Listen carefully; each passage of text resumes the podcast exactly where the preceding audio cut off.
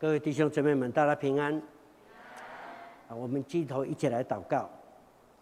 天父上帝，我们感谢赞美你的恩典。今天就是主你复活的主日，我们所有属于你的百姓都一同聚集在你的圣殿，在这里敬拜，在这里赞美。愿你得你当得一切的荣耀。求你借着我们在你面前的敬拜赞美，好让我们众弟兄姊妹安静自己的心。求你的圣灵的进到我们的当中，帮助我们开启我们的心眼，好让我们明白你的真道。恭敬仰望祷告，靠耶稣基督至尊的圣名，阿门。啊，对不起，我忘了。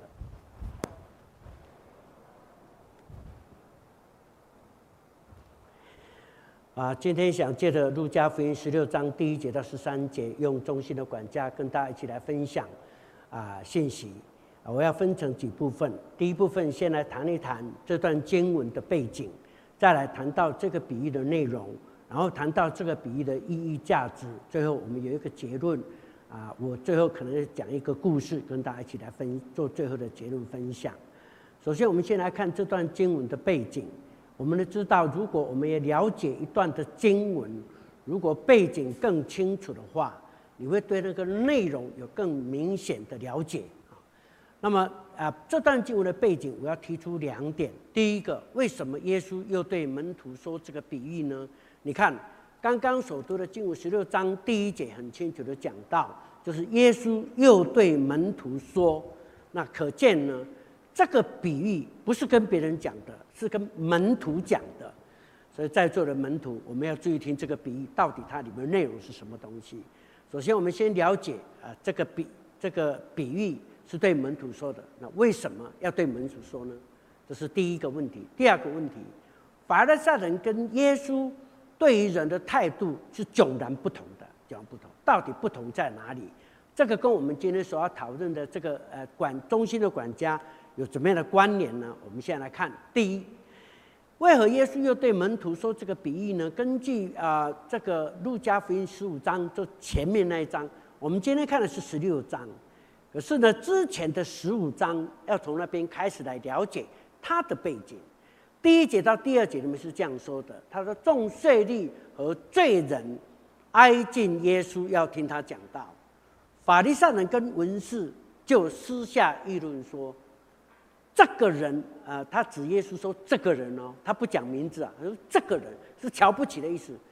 这个人竟然接待罪人。”而且跟他们一同吃饭，所以耶稣因为法律上的跟文士对这些人的看法是这样，所以耶稣就讲了一大段的比喻。讲哪些比喻呢？这是我们熟悉的，听讲道都听过，对不对？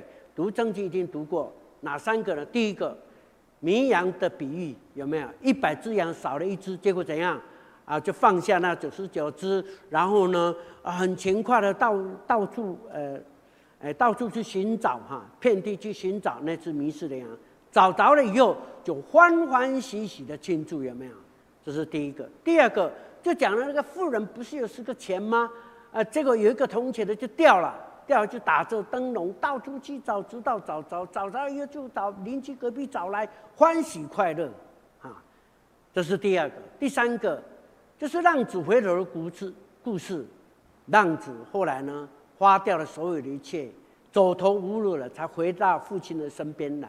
父亲呢，恢复他所有一切的身份，这是我们知道的。你从这个三个比喻当中会发现，耶稣讲这三个比喻有两个很重要的目的。第一个目的是什么呢？如果有东西、有事情忘了，或是东西掉了，那没有关系，有找没有找没有关系，要看轻重了哈。但是掉了人，那就不得了，非找到不行，对不对？你掉了儿子，你找不找？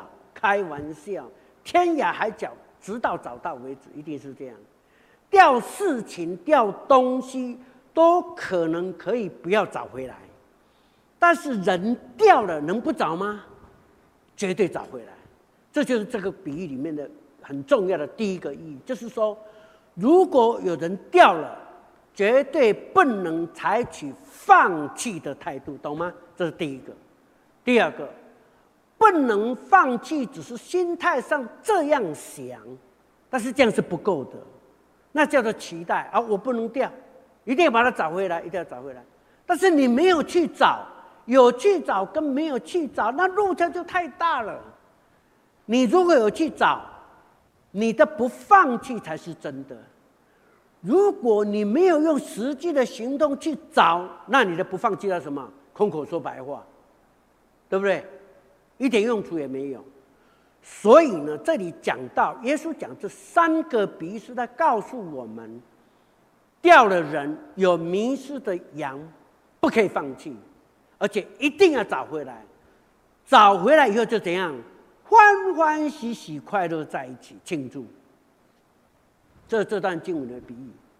可是你知道，这个是讲给谁听的？讲给所有人听的，对不对？是讲给所有那些的挨近他人听的，那些罪人听的。其实不是，讲给谁听啊？法利赛人跟文士听的，懂意思吗？你看。你们就把这些人当作是罪人，就不理他们了，就放弃了，对不对？他们要来亲近我，你们竟然私下议论说，为什么这个人还怎样，还接纳他们这些这些罪人，而且还怎样跟他一起吃饭？你怎么可以混在一起呢？OK，我们现在来看一个第二个问题。第二个问题就法律上的跟耶稣对人的态度是迥然不同，哪里不同？刚刚我们看见。耶稣发现这些罪人、这些税吏来挨近他的时候，耶稣不但接纳他们，还讲故事安慰他们、帮助他们、接纳他们。你看法律上是怎样私下议论？你看这个人接纳他们，而且跟他们一起吃饭，怎么可以呢？为什么不可以呢？因为他们立法是这样说的：因为不守律法的人，他们把它区分成为叫做属世之民。属世的意思，犹太人的观念里头认为世界上的事情都是黑暗的，都是污秽的，你懂意思吗？只有属灵的、属天的那个才是好的。我们要成为属灵之民，我们都亲近上帝，亲亲近上帝的人就是属灵的人。可是这些不守律法的人，他们就是属世的，是属黑暗的，是垃圾。那种瞧不起，就好像把他们绑起来丢到狮子穴里面，还算便宜他们。这是没有价值的，是没有价值的人，不是这样子。他们法律规定，像这种不守律法的人，他们绝对不可能托付金钱、证言，就是作证啊，或者是有什么秘密都不要告诉他。而且呢，抚养孤呃抚养这个孤儿寡妇，他们没有资格，他们没有资格。啊，我们也绝对不可能去他家做客，更不可能迎接他到我们家里来做客，那是更不可能的事情。他们是这样的拒绝这些所谓的税吏跟罪人，因为把他们当作是罪人呢，不跟他们在一起。你看，耶稣跟法利赛人他们对人的态度就是这样。可是耶稣说，迷失啊，人难免会做错啊，对不对？谁敢说他没有罪啊？谁敢说啊？那些犯了奸淫的人被抓来，有没有来到耶稣的面前？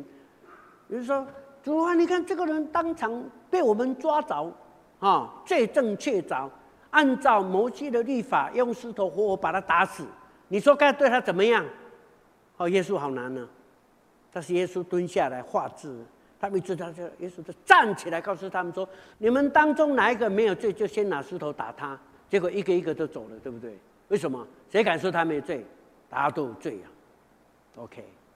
你看，所以有罪的人去说别人、指责别人罪，这不叫做什么？啊，叫什么？法律上人，把他做什么事情？控告、控告、指责、定罪，对不对？定罪，定他们的罪，这是法律上人。所以耶稣听到、知道这件事情以后，知道法律上人不会改了。讲那三个比喻以后，他知道不会改。耶稣就怎样？就转过头来跟门徒讲说：“哎，你们现在这些实习生、实习的传道人哈，啊，你们将来被训练成为门徒的。耶稣希望这些门徒以后将来不要跟法利赛人一样，不要见了那个世上的人就哎就放弃了，然后就不主动去寻找回来。所以耶稣为了要门徒们不要像法利赛这样，所以才转过来对门徒说这个比喻，希望他们不要像法利赛的一样。这样了解吗？OK，所以这个叫做不义管家的比喻，对吗？OK，所以请记住啊，耶稣的意思是希望他们不要像法利赛的一样。有了这个背景以后，我们就来看这个比喻的内容又是如何。故事刚刚我们都看过了，对不对？我把它整理成分成四点。第一个叫做东窗事发，因为你要知道巴勒斯坦那个地方的财主哈，一般来讲是这样，他们就是好吃懒做。我有钱嘛，有钱好办事啊，要做事很简单，找人来做啊，对不对？请请请仆人来就好了。这是有钱人找仆人来替他做事，然后来管理他们。那比财主更有钱的、更顶级的财主做什么呢？他连管人都不想管，懂吗？连整理账目他也不想整理，就照找仆人当中脑袋最好的那个来做管家，知道吗？所以你不要以为管家是老板了，no，他也是仆人呢，请他来管理。现在来了。经文里面讲的这个管家就是这个仆人，因为他所做的事情，有人报告给财主说他把你的钱权力跟财力乱用乱用，哎，乱用，结果呢，财主知道了就怎样，就来找他，哎，来把你的账目拿出来看一看，从今在你还没有。解决你的这个呃呃清还没有处理你的清白之前，暂时停掉你的管家的职分，不能再做我的管家了。你想事情有没有爆发出来？有哈。那换一句话说，这一个不义的管家心里怎么想啊？我的主人都不管事啊，到处游山玩水啊，他哪里知道我的权力怎么用，我的财力怎么用，对不对？都在我手上，我说了就算了。他存着侥幸的心理，主人绝对不会知道，对不对？没有想到现在怎样，东窗事发。弟兄姊妹，我奉劝大家记住哈，这一段的经文是主耶稣所说的，马可四章二十二节。我们一起念一次好不好？一起来上来，因为隐藏的事没有不显出来的，隐瞒的事没有不露出来的，千万记住。世上没有秘密的事情是主不知道的，不显露出来是因为时间还没有到。你不要以为都藏得住，藏不住的，绝对藏不住的。请记住，东窗事发，这是第一件事情，不要隐瞒事情啊，这第一个。第二个，东窗事发以后呢，老板就来了，解职，对不对？账拿出来，账拿出来。在你还没有解决这个你的身份清白以前，暂停你所有管家的职分，从今以后不要再干了。终朝解职，东窗事发，终朝解职。你知道圣经里的路加福音十一章四十二节到四十四节，我把它称之为是最惨的经文。怎么称之叫最惨的经文呢？你去看那一段哈，短短三节经文，每一节都第一句话这样讲。你们法利赛人有祸了！你们法利赛人有祸了！你们有祸了！三次，严不严重？太严重了。换一句话说，法利赛没救了。得一边边穿边边的蛋里，地狱已经准备好了，就是等候你来。啊，等候你来。为什么？你干坏事，结局就是这样，就是这样。弟兄姊妹。善有善报，恶有恶报，这是一定的。但是我告诉你，在上帝的面前，没有一个人逃得掉。我通常就这样讲：我们将来到上帝那边去的时候，在审判台前，你知道会发生什么事情？我都想象哈，有一台超级大的那个电视，超级大的电视，把你的一辈子哈，三十秒内通通把你呈现出来。心里想的事情所做的无论别人知道不知道，全部呈现出来。不用上，不用耶稣说，哎，你上天堂，你下地，你不用了。你看完了以后，嘿，我去地狱，对不对？你看完要感谢上帝，一定是这样。告诉你，你终遭解职吗？还是终得拯救？第三个。当这个不义的管家听到哇，主人辞我，对他怎么说？圣经讲说，我知道怎么行，好叫人在我不做管家之后接我到他家里去。换句话说，他在未雨绸缪，对不对？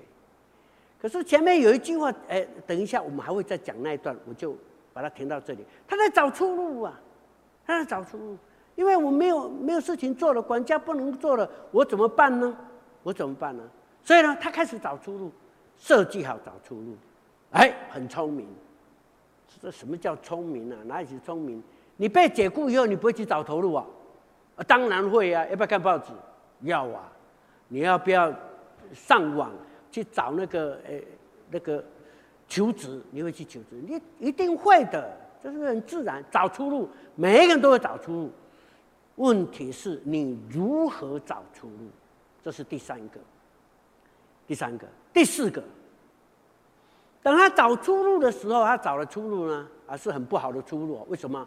把那一些债主通通找来，一个一个的问他们，哎，然后就对他们有优待，为了什么呢？为了希望优待他们，将来我如果没有地方去的时候，我还可以去到他家里去被他接待。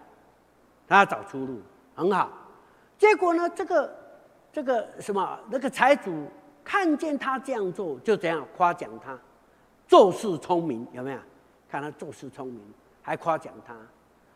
我心里就在想一件事情，他真的很聪明，未雨绸缪，很好，很聪明啊，知道这样做那样做，这等下会说明哈。你看看啊，结果这个无赖竟然称呼这个不义的管家做事聪明，还夸奖他。我现在就在想，哎，你脑袋有没有搞坏掉啊？他在玩你的钱呢，他把你的财产来为他自己铺路，还夸奖他，你做事聪明，好聪明，真的很聪明，没有错，不是用自己，是用你的钱哦。我看这个这个老板会夸奖他，等于什么呢？是非不明，对不对？你不觉得吗？只要聪明就好，不管是做什么事吗？等下会分享。所以这个我看起来，这个财主其实。对不义的管家坑赞，就等于他也是一个不义的财主，就如同我刚刚讲的，巴勒斯坦地方的财主，那些有钱人就不做事的，一天到好吃懒做，游手好闲，刚才还看电视，不过当时没有电视，我不知道他看什么哈，有相关性，他不管事的，那个叫无赖。据说巴勒斯坦的有钱人，超级有钱人，大概有超过百分之七十以上的，全部都是无赖，都是无赖。好，我们回过头来。知道这个内容以后，我们来看这个比喻的意义跟价值是什么。首先，我们先来看，不义的管家一听到说：“哇，他工作没有了。”他就这样讲：“主人辞我，不用我做他的管家，我将来做什么呢？锄地呢无力，讨饭呢怕羞，怕羞。”哎，你想想看，他有没有在反省？好像有哈，好像有点小小的觉醒啊。对啊。以前他还不知道他锄地无力的，还不知道他讨见，哎、呃、讨饭会害羞的。为什么？因为他是管家，做管家就不用锄地嘛。他怎么知道说锄地他没有力气？他不知道他没力气呢，你知道吗？他也不知道他要饭他会怕羞呢，他不知道呢。真的，因为他是管家嘛。有钱人怎么会知道没有钱的人的痛苦？就是这样子啊，他不知道，但是。工作没有了，income 结束了，他才发现说惨了，做出动了我不行，软的也不行，硬的也不行，我怎么办？有没有？就开始怎么样反省，好像似乎有觉醒，可是我把它称之为叫反省跟觉醒，我没有说他悔改，对不对？如果他悔改，应该跟谁悔改？向他的主人悔改，对吗？好像个浪子一样，他回到他爸爸面前，双膝一跪，怎么说啊？我得罪了天，又得罪了你。记住啊，我得罪了上帝，也得罪了你。我所做一切都是上帝不喜悦的，也是我爸爸你不喜悦的。得罪了天，也得罪。他很清楚。可是这个不义的管家讲？之所以不义是什么？他想的只有我达古西，我，他主要想了自己。他的连自己的觉醒跟反省都是为了自己，为了自己，这种叫做自私的觉醒跟自私的反省所带来的改变是更可怕的行为，你知道吗？所以呢，反正哈歪哥一拜嘛是歪哈，阿别歪的歪个彻底的。我既然做坏事哈，既然就做了嘛，要不然就做得更彻底一点，对不对？坏人就坏到底呀，继续坏，就是这样。这是第一个跟大家分享的。第二个，我们来看，当这个管家他采取觉醒行动的是怎么做呢？这我们知道嘛？他把所有的债主全部请过来，记住哦，所有的财主都找来，找来以后就问了第一个，说：“哎，你欠我主人多少？”我心里就在想说，这个家伙真的糊涂到烂到一个地步，连。债主欠我主人多少，他都不知道。那他有在记账吗？没有呢。还问他说：“哎，呃，欠多少啊？”他说：“哎，一一百篓油。”他说：“好，把你的账拿来。”换句话，账簿在哪里？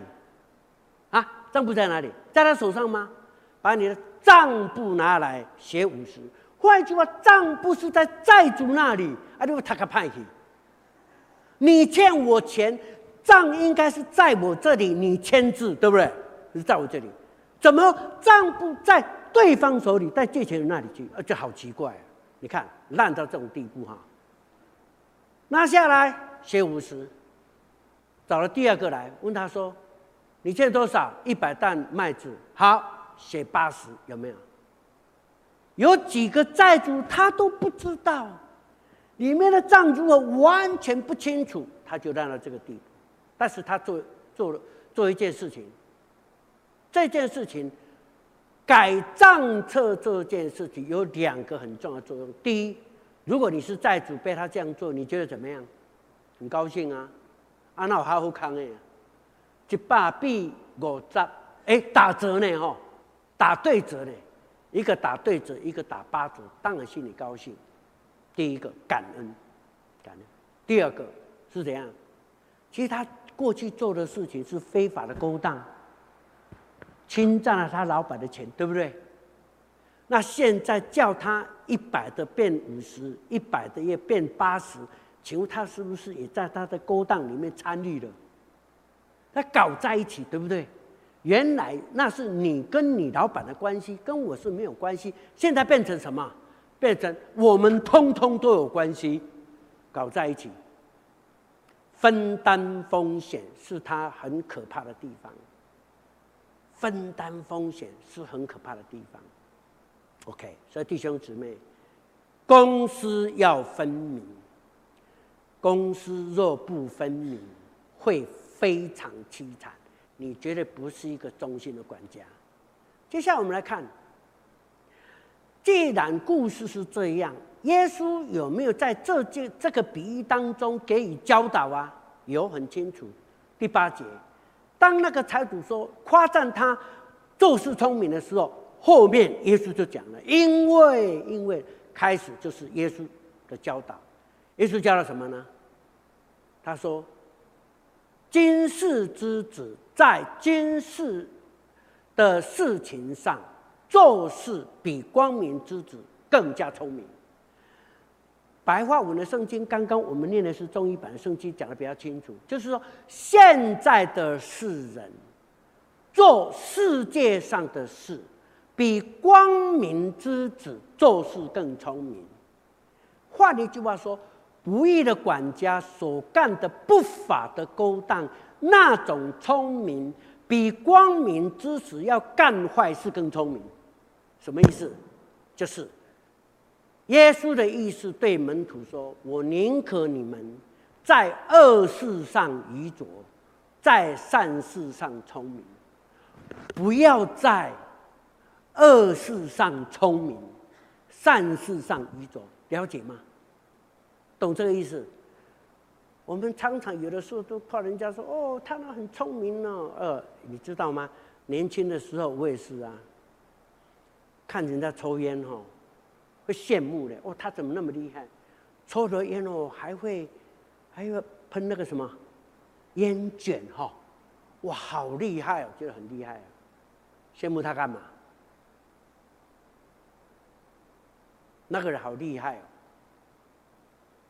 怎么？干坏事没有人知道，怎么那么厉害啊？那么会设计，好强哦，错，耶稣告诉我们，要在善事上聪明，在恶事上愚拙。来，我们来读一段的经文，《约翰三书》第十一节，《约翰三书》只有一章哈，我们读十一节，一起来上来。亲爱的朋友，不要学坏，要学好。谁有好行为？谁就是属上帝，谁作恶，谁就是没有见过上帝。换一句话说，学好就是什么？就是学上帝，有好行为，这是属上帝的；学坏就是什么？就是不属上帝的。希望你要在哪里聪明，很清楚，不用再重复了。我们看第二个。接下来，耶稣又对门徒说：“又加强语气，又对门徒说，说什么呢？说什么呢？你可以借着不义的钱财结交朋友，好当钱财无用之时，把你们带进永恒的帐目里去。那这节经文是什么意思呢？很简单呢。”不义的钱财不是指钱财好像有好的跟不好的，不对，是这个钱在不义的人手中，它就变成不义的钱财；如果在义的人手中，它就变成义的钱财啊。所以换句话说，钱财是中性的，你知道吗？你可以拿在今世的不义的钱财拿来结交朋友，好叫钱财无用的时候，什么时候无用？世界末日的哈，主再来的时候，钱财都无用了。那个时候，这些东西，你所结交朋友这样的行为，就把你带到永恒的帐目里去，到上帝那里去了。呃，我们的我很喜欢这段的经，马太福音二十五章三十一到四十六节，那段的经文是这样讲的：耶稣基督要来教导人的，众人就围着耶稣，耶稣就告诉他们说，将来在上帝国的时候，就把你们分成两边。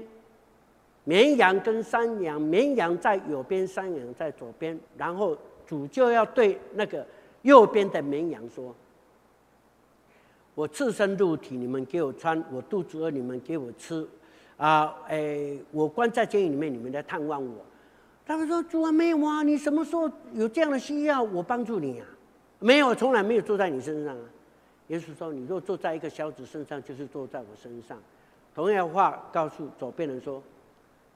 我赤身露体的时候，你没有给我穿；我肚子饿，你没有给我吃；我被关在监狱里，你没有探望我，等等等等。然后呢，你们来关心我。然后呢，那些人就说：“主啊，没有啊，你什么时候这个需要？我没有给你啊。”主说：“你没有坐在一个小子身上，就是没有坐在我身上。”当时的拉比，他们有一句通俗的话这样讲：“在世上。”是有钱人要帮助穷人，将来在神的国度里，是穷人来帮助有钱人。你知道什么意思吗？就是说，在世界上，钱财，钱财是中性的，刚刚讲过是中性的，但是他有一个责任，有一个任务，有一个任务。这个任务是什么呢？就是要去帮助需要的人。谁如果把这个中性的钱用在帮助别人，将来在天上，那个有钱人就因为被帮助，他就会替你做见证，说：“主啊，你看那个，呃，啊蔡牧师，呵呵哎，帮助过我，所以他应该上天堂。”有没有？刚刚我没有讲啊，看了电视以后就，啊，你是哪一种？就是这样进永恒的家。你到底做还是不做？什么是富有的人呢？富有人不是因为他拥有多少，是因为他付出多少，不是这样吗？你愿意做中心的管家吗？第三个，正经继续讲，你在最小的事上忠心，在大事上也必忠心。你在最小的事上不义，在最大的事上也不义。我们听起来好像是说，你如果在小事上忠心的话，将来大事上你一定会忠心；你在小事上不义的话，将来大事上不义，对不对？听起来好像是这样。可是原文的意思不是这样，是这样。听好啊，啊，这很重要。是说，谁能够把那个最小的事情做好呢？是因为把大事情都搞定的人，才有办法把最小的事情做好，了解吗？谁是小事情是不义的呢？是因为他大事上不义。那什么是大事跟小事呢？从这个比喻当中，小事就是什么？不义的钱嘛，是小事嘛。你有没有发现大事是什么？很简单，有没有忠心嘛？对不对？有没有发现？啊，这个不义的管家为什么为什么不义？是因为他不忠心呢、因为不忠心，这个大事没有弄好，所以呢，他在小事上钱财就搞不清楚，有没有？账也不清楚，乱七八糟，账簿都在别人那里去，完全搞不清楚。为什么？不忠心。账单也不重要，多少也不重要，因为他不忠心。如果他忠心呢？那什么小事都会弄弄得很好啊，对不对？意思就是这样。好，我们来读这段的经，马太六章三十一到三十三节，我们一起来念好不好？三来，所以不要忧虑，说吃什么、喝什么、穿什么，这都是外邦人所求的。你们需用的一切东西，你们的天赋是知道的。你们要先求他的国和他的义，这些东西都要加给你们了。什么是先？什么是后呢？很清楚，对不对？所以中心是有先后次序的。你没有先搞定这个，其他的就乱七八糟。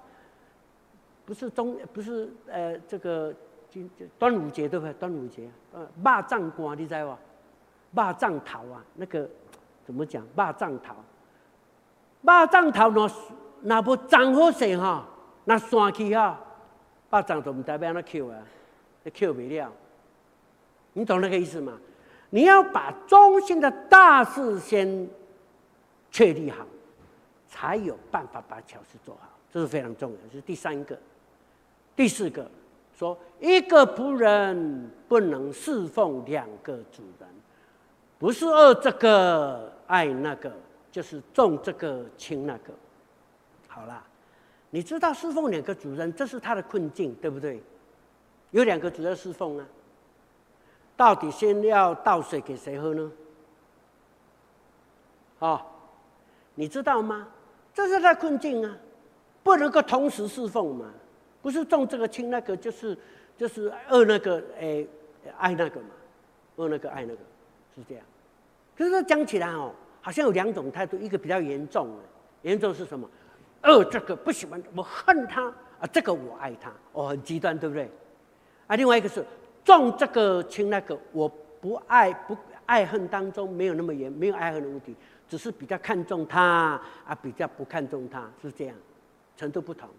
不管是严重的程度如何，毕竟这是困境嘛。你可不可以不要这个困境？可以的，简不简单？太简单的就一件事情，不要侍奉两个主人，我只有一个主人，我就没有这个困扰，对不对？就马上解决了。你知道有一段的经文是，我觉得常常提醒我自己的，在启示录第三章里面，耶稣基督对那个老底嘉教会所说的话，他说：“哈，你既不冷又不热，啊，我我我巴望你。”或冷或热，因为你是温水，所以我要从我的嘴巴里面把你吐出去。主不要这样的人。然后底下位置在哪里？在中间。上流有温泉是热的，下流有冷泉是冷的，它在中间，不冷不热。主说：“我盼望，我巴不得你，或冷或热，不要变成温水，不冷不热，我就把你吐出去。”弟兄姊妹们，不要侍奉两个主人，不要两边讨好。耶稣做了很简单的结论：你不能侍奉两个主，你要单单侍奉耶和华上帝，不能又侍奉上帝又侍奉马门，不能这样。保罗不是有这样的这样子的叹息吗？罗马书第七章十八节到二十五节，这段经文很精彩，你们自己回去看。因为时间的关系，我想要结束了。啊心里有两个律，对不对？一个是属肉体的，一个是属灵的。属灵的叫你去服侍上帝，属肉体的叫你去服侍玛门。你要顺服谁？你要做很清楚的抉择。最后，我们来看，可见得不义的管家在侍奉侍奉上有四方面做了错误的示范。是耶稣在警告法利赛人，也是在警告门徒不要向他们学习的四个。第一，就是第八节说的心态上；第二个是行动上；第三个在次序上；最后一个是在抉择上。简单有几句结语，两个。第一个，从不义的管家来看。他是任意挥霍主人的权利跟财物，是滥。如果是用我们今天来说，我们在滥用上帝的资源，我们是在羞辱上帝耶，这叫不义的管家。另外一个无力的财主呢，在今世不知道自己身份是奴仆，就像那个无知的财主，有没有？哎呀，你看哇，我蒙上帝祝福那么多，你看我财产那么多，装不下仓库，把它拆掉，重新再盖一个新的，盖好以后又装满了。对灵魂说：“灵魂啊，你不用担心了，吃穿都有了。”上帝告诉他说：“我今天晚上就要你的灵魂，你所积蓄的时候可以谁呢？无知无赖的财主是怎样？他以为他所有的权利跟财力都是他自己的。”错了，他霸占上帝的位置，竟然敢替代上帝，这样怎么可能成为忠心的仆人呢？如果你要成为忠心的仆人，你必须要好好悔改。我有没有羞辱上帝？有没有代替上帝？这是很重要的结论。所以保罗说：“你们该效法我，像我效法基督一样，盼望我们的教会。”在座的弟兄姊妹，你的家族、你的家庭要一代一代的继续效法下去。希望你的儿女效法你，像你效法基督一样。你又效法基效法保罗，就好像保罗效法基督一样。愿上帝祝福我们。最后，我想讲一个例子做结束。有一个跨国公司、企业公司，知名的呃跨国企业公司，他们办了一个婚姻的派对，为什么呢？因为他们跨国公司对方的呃怎么讲？跨国就是另外一个呃的 CEO 啊，来帮助他们的 CEO 结婚了，结婚，哇，非常热闹。可是，在热闹当中有很多的俄语，因为俄语特别是谁？特别是一群美女，因为跨国公司哦都是长得很漂亮的，很多很能力很强的人了，他们都很很纳闷，一看那个新娘，大家都认识新娘啊。新娘长得很平庸，也没有家世背景啊，啊，什么都很平常啊，怎么可能跟一个外国这么优秀、高富帅的这个 CEO 结婚呢？怎么可能？大家都想着，就想不通，想不通了，就很想问他，希望解这个谜。就在空档的时候，把那个新娘邀出来，说：“我们跟你们跟讲讲一点秘密，好不好？问你问题，这样。”带到游泳池旁边，就问他：“哎，秘诀教一下，什么原因你可以跟他认识？就这样结婚？他为什么会爱上你？原因，他为什么爱上你？他说啊，我知道了。来，我告诉你，原因是这样。我十八岁的时候，我一直梦想，很想要进入这个企我们的公司企业，因为我们公司企业很大，我，进去身份都不同哈，很想要进去。有一天我就发现，真的公司招人，哇，好高兴哦，要招一个小职员，我很高兴。啊，我就应征了，我就投了履历表，投去了以后，我心里就在想一个问题。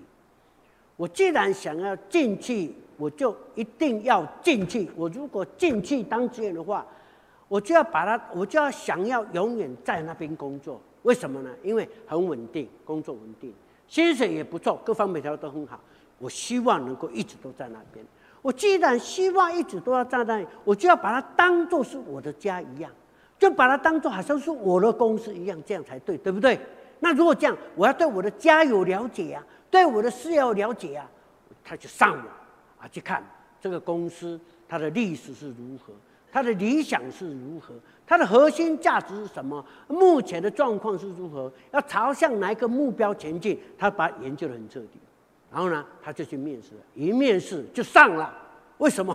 因为他比别人都了解这个公司啊，啊，老板就用他啊，只不过个小职员，他一进去就很认真啊，哇，他把每一个人当家人嘛，对不对？哎，当家人看待，哇，哎，看见人就早，哈，午安呀，下班了说再见，明天见，很客气，把公司当作是自己的家一样去款待，所以很多事情，公司的大小事情，他都了若指掌很清楚。有一天，总经理的秘书，结果呢，他生病请假了。请多久了？因为生病开刀住院一个礼拜，结果总经理就说：“哎呀，有谁啊可以来代替一个礼拜代班？”没有人敢去，为什么？大家都知道这总经理很龟毛，哎，怎么讲？很龟毛，很龟毛，很不好服侍的，很不好服侍，而且又会骂人，不舒服就会骂人，没有要去。结果呢，就推了一个最不怕死的，啊，把那个最低阶那个小职员叫去去帮忙一个礼拜。没有想到帮忙一个礼拜以后，隔没有多久，他的秘书因为要退休走了，必须要找一个新的秘书。结果，大家众人都在期盼，照排版顺位、照能力都不是他，没有想到竟然是他被挑去当当总经理的秘书，好几层跳，当总经理秘书。我知道新娘就说：“我知道你们大家都很纳闷，为什么对不对？为什么挑我不是挑你们？我告诉你们，因为哈，我代班的那那时候，我就还好，我有常常观察总经理的习惯，每个人他都观察入微啊。老板、总经理一进到办公室，第一件事情他一定要一杯咖啡。对不起，我对咖啡没有研究，我也忘了他那种咖啡的品牌，它是特别的品牌。”还有呢，很重要，一定要两颗两颗糖，两颗糖。还有呢，奶精啊，要三分之一杯，不是半杯，是三分之一杯这样，才是刚好他要的味道。啊，这个我知道，所以我就照办。总经理也有中午休息的时间，休息的时候他有睡觉的习惯，起来以后第一件事要什么？冬天就是要啊、呃、暖的，哎，冬天要暖的那个毛巾。热毛巾，夏天就要冰的毛巾，他要先，哎，擦脸哈，要擦脸这样。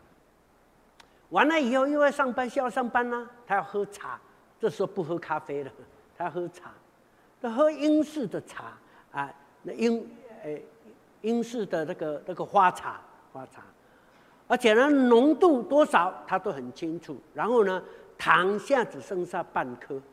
啊奶精要半杯，啊，他都很清楚。反正他的所有的行为举止都弄得清清楚楚。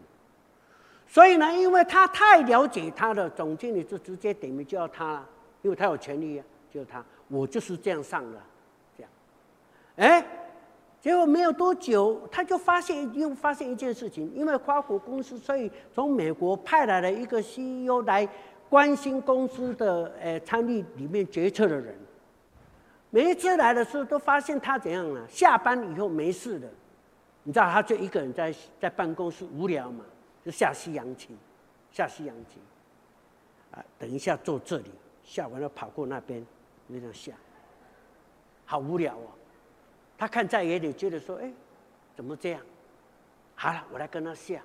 可是我又不会下，没有下过西洋棋啊，没有关系，我来去补习。像台北市补习很方便嘛，就补西洋棋，补一补，他有两把刷子了，就去跟他对弈。对来对去，就一边聊一边聊，一边陪伴一边对话，就越来越互相了解，就产生爱火，结婚了。各位中山教会的弟兄姊妹们，你希不希望成为耶稣基督的心腹？若是你想要成为耶稣基督的心腹，你就要做忠心的管家。那你就必须做这个新娘子所做的一切的事情。愿上帝祝福大家，一起低头来祷告。天父上帝，感谢赞美你，给我们这段宝贵的时间，一同来啊领受你自己亲自要教导我们的。如果所说的如果不合神你心意，求你赦免；若是合你心意的主，求你就加添祝福，好叫每一个在座的弟兄姊妹都成为忠心的管家。来荣耀你的圣名，让我们的教会迈向复兴，靠耶稣基督的圣名祷告，阿门。阿门。